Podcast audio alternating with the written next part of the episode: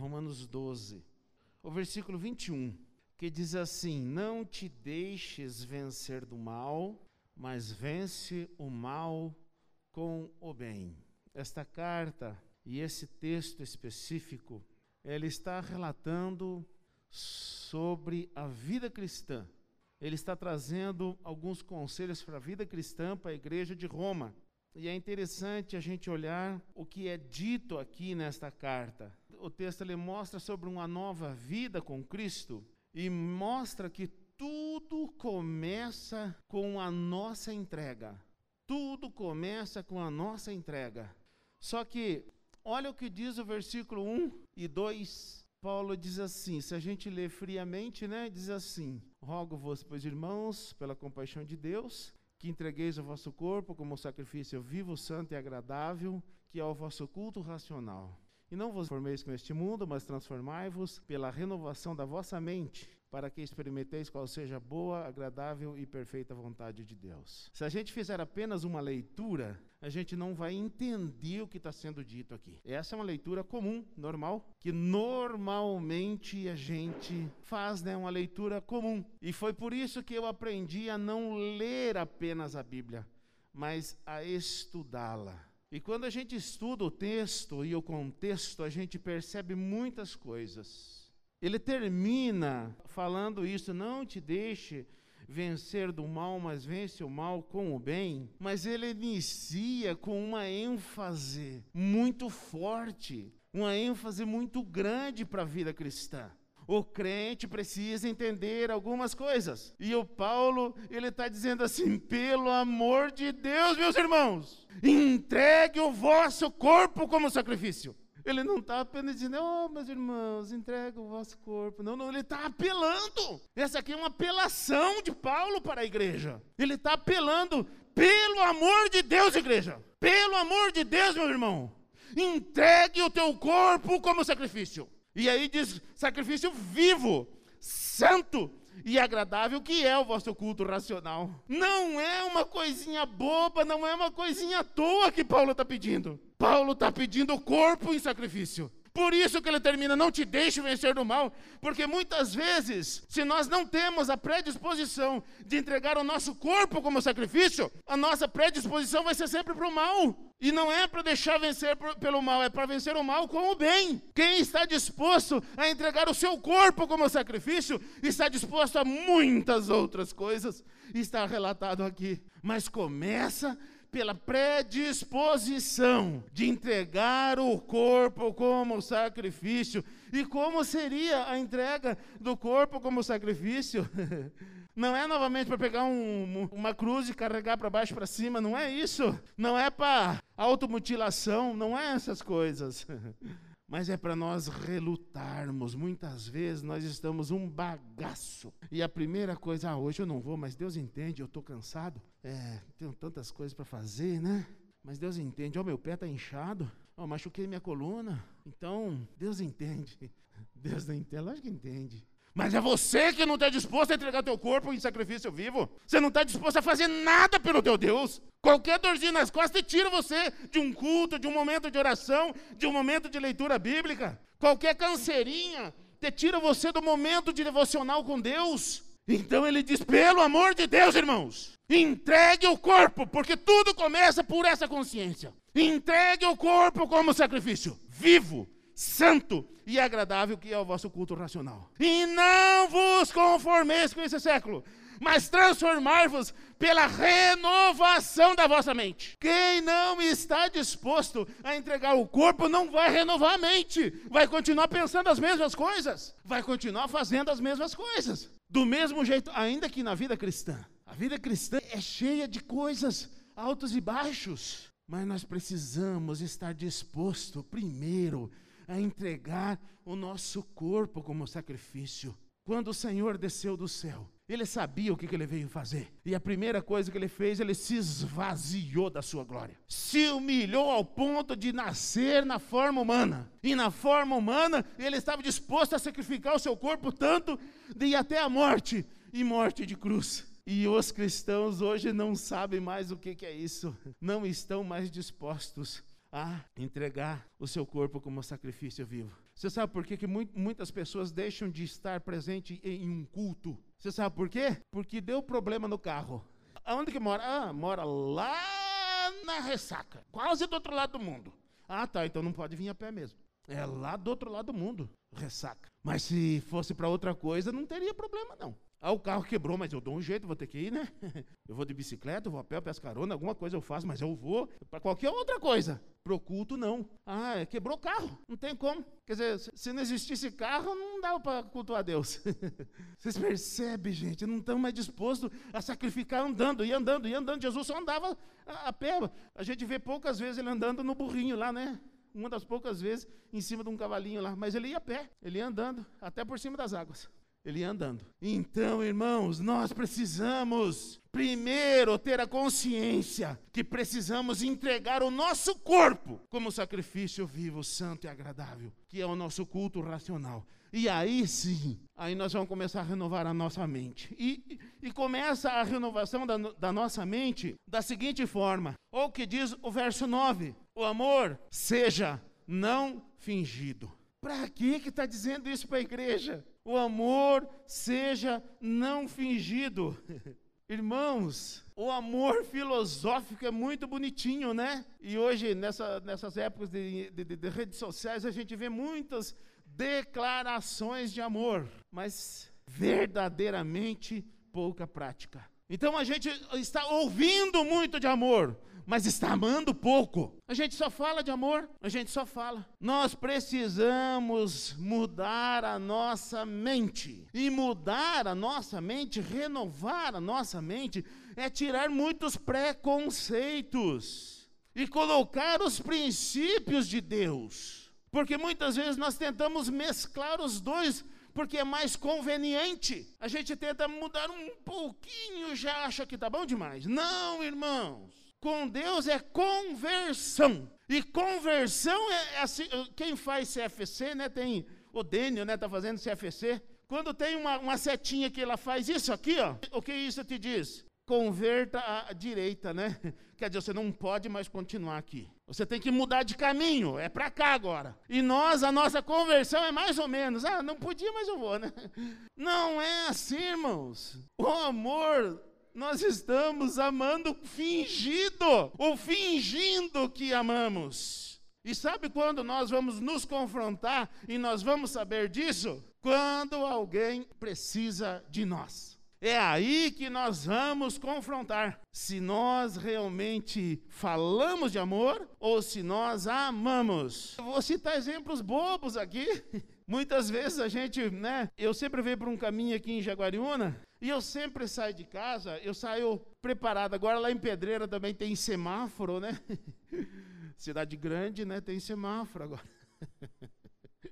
Pelo menos um no centro tem. E a gente chega lá, estão aquelas pessoas fazendo malabares, bolinha, não sei o quê. Mas eu sempre, quando eu saio de casa, eu saio preparado. Eu levo alguma coisa para poder doar nesses lugares assim, que sempre tem pessoas. Mas eu não simplesmente entrego o que eu tenho para ofertar. Eu abro o vidro e a primeira coisa que eu pergunto é como é que é seu nome? Eu pergunto o nome, estendo a mão, cumprimento a pessoa e muitas das vezes eu, eu falo assim, olha, não estou te ajudando porque eu sou bonzinho não, viu? Eu estou te ajudando porque a palavra de Deus, a Bíblia, nos ensina a ajudar as pessoas. Então, quando você puder, vá numa igreja evangélica. Procure uma igreja. Ah, eu já fui. Eu a maioria das vezes é isso que a gente ouve, né? Mas eu continuo falando oh, que Deus te abençoe e tal, tal. Porque não é o, o, o que a gente vai dar, não vai mudar a vida da pessoa. É só, vai continuar ali pedindo até conseguir um valorzinho para manter o dia. Então não vai mudar a vida da pessoa. Mas às vezes uma palavra que a gente dê muda a vida da pessoa, uma palavra de amor. É por isso que o amor não pode ser fingido. A gente não pode basear o amor que foi aquele troquinho que a gente deu, não. Aquele troquinho é só a desculpa que a gente tem para amar, para dizer, falar do amor de Deus, para dar uma palavra de incentivo porque normalmente essas pessoas elas são rechaçadas. As pessoas não gostam, quando vem, é, sopra o vidro. E nem um bom dia, nem uma boa tarde a pessoa recebe. Se pelo menos não desse nada, mas desse um bom dia, uma boa tarde, estava bom demais. Então, normalmente a gente sabe se a gente ama de verdade ou não quando alguém precisa da gente. Você ama de verdade ou é fingido? O que, que você faz quando alguém precisa de você? Nós precisamos ser confrontados. Evangelho é confronto com as nossas mazelas. Isso é evangelho. E nós, quando confrontado com as nossas mazelas, nós precisamos ceder e mudar. Estar disposto a sacrificar o nosso corpo. E o que, que é renovar a nossa mente? Nós devemos implantar na nossa mente uma predisposição de honrar os outros. Sabe o que, que acontece, irmãos? Normalmente é a gente que leva toda a honra e toda a glória. As coisas acontecem e a gente né, é o bambambam bam, bam do pedaço. Gente, quando a gente não está disposto a honrar o outro, é porque a gente não entendeu ainda o evangelho. O evangelho, ele honra o outro. É honroso para nós honrar o outro. É honroso. Nós normalmente culpamos os outros, né? Mas honrar é difícil. Então nós precisamos implantar. O Evangelho, ele implanta em nós uma predisposição de honrar o outro. Muitas vezes, irmãos, é a gente que faz, mas às vezes a gente não aparece, a gente honra o outro. Se nós estamos aqui desde, desde 2007, numa das reuniões, eu falei para eles, né, que estão todo mundo aqui, toda a liderança está aqui, falei, ó, se a gente crescer, glórias a Deus, mas se a gente fracassar, o erro é nosso. Não foi isso que eu falei, Érica? Numa das reuniões? Falei, se nós conseguir fazer um bom trabalho, glórias a Deus. Mas se nós fracassar, o erro é nosso. Por quê? Porque não sou só eu, não é só eu, somos todos nós que estamos fazendo. Mas nós precisamos, aí só eu, bonitão, levo né, os, os louros. Né? Não, gente, o trabalho é nosso. Cada um de vocês tem participação. Nós precisamos aprender a implantar uma predisposição mental de honrar os outros e não querer ser egoísta, querer tudo para si. Nós devemos também ter entusiasmo no servir a Deus. As pessoas, quando veem nós servindo a Deus, ela, olha o que diz aqui o, o, o, versículo 11 e 12. Diz assim: No zelo não sejais remissos, sede fervorosos de espírito, servindo ao Senhor. Regozijai-vos na esperança, sede pacientes na tribulação, na oração perseverante.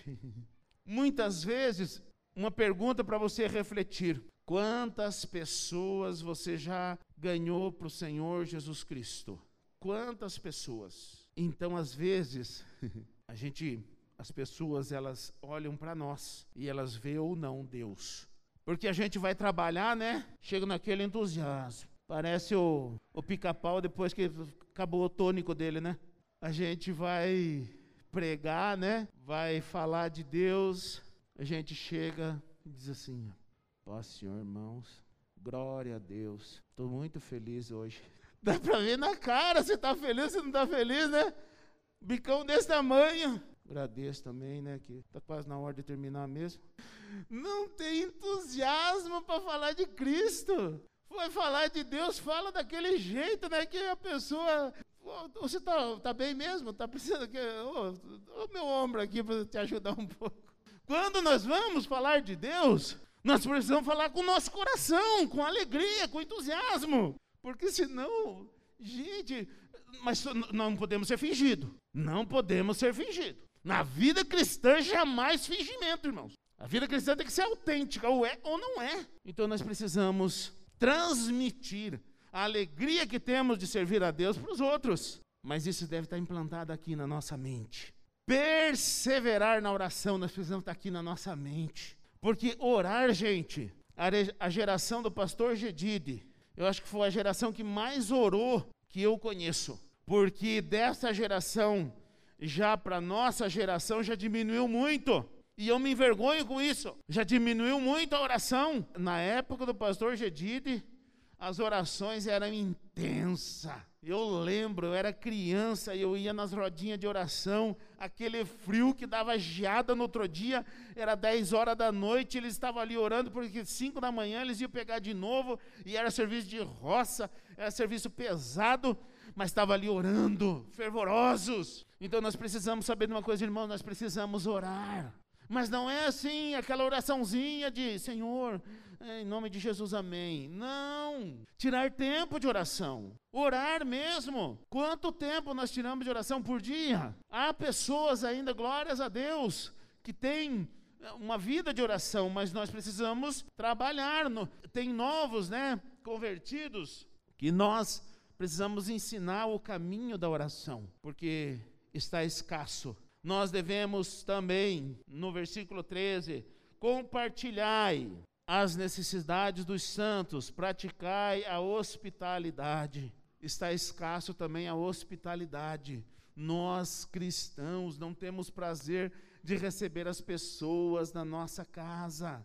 Nós não temos a, a, o prazer, e diz aqui, ó, compartilhar as necessidades. Eu vou compartilhar uma necessidade aqui para a igreja hoje. Nós estamos precisando ajudar uma família financeiramente. E nós vamos ajudar essa família financeiramente. E eu gostaria de saber se eu posso contar com você. Qualquer valor, é só entregar para mim ou para minha esposa, porque esses trabalhos a gente faz é sigilosos. Ninguém sabe. Às vezes o Douglas sabe, mas não sabe quem é. Porque às vezes eu, o, o Douglas me socorre. Mas eu, nós vamos ajudar uma família hoje. E ninguém sabe quem é. Mas nós vamos ajudar sim. Por quê? Porque está com necessidade. E diz assim, ó, compartilhar as necessidades dos santos. E quer que eu fale um negócio para você, irmãos? Isso é compaixão também. E está acabando a compaixão no meio da igreja. O que, que é compaixão? Compaixão não é você entregar as suas sobras. O que o Fernando falou ali é verdade. Ele sempre teve liberdade na hora da oferta, desde criancinha. Ele vinha na minha carteira, hora de ofertar. Ele vinha na minha carteira, pegava minha carteira, eu sempre deixei ele livre. Ele pegava o valor que ele quisesse, mas eu sempre ensinei ele a dar o melhor. E ele ia e entregava. E essa vez, nós estava nós estava em crise. E aí, eu tinha conseguido 70 reais. E aquele era o que nós ia comprar o mercado da semana, não é o jantar não, viu filho? Era a compra da semana na época. Nós ia comprar o que dava, aqueles 70 reais. E nós, eh, beleza, acabou o culto, né? Eu e a Margarete, bonditões, né? Vamos no mercado, vamos. Chegamos no mercado e tchuc, tchuc as coisas, né? Ah, beleza, mas somando ali para ver se dava, né? Chegou na hora, foi ver a carteira, só tinha 20. Cara, o que aconteceu? Lembrei, Fernando. Filho, é, quanto que você deu de oferta? Ele todo felizinho, né? Queria toda felizinho. Ah, pai, eu dei 50, eu dei melhor, né?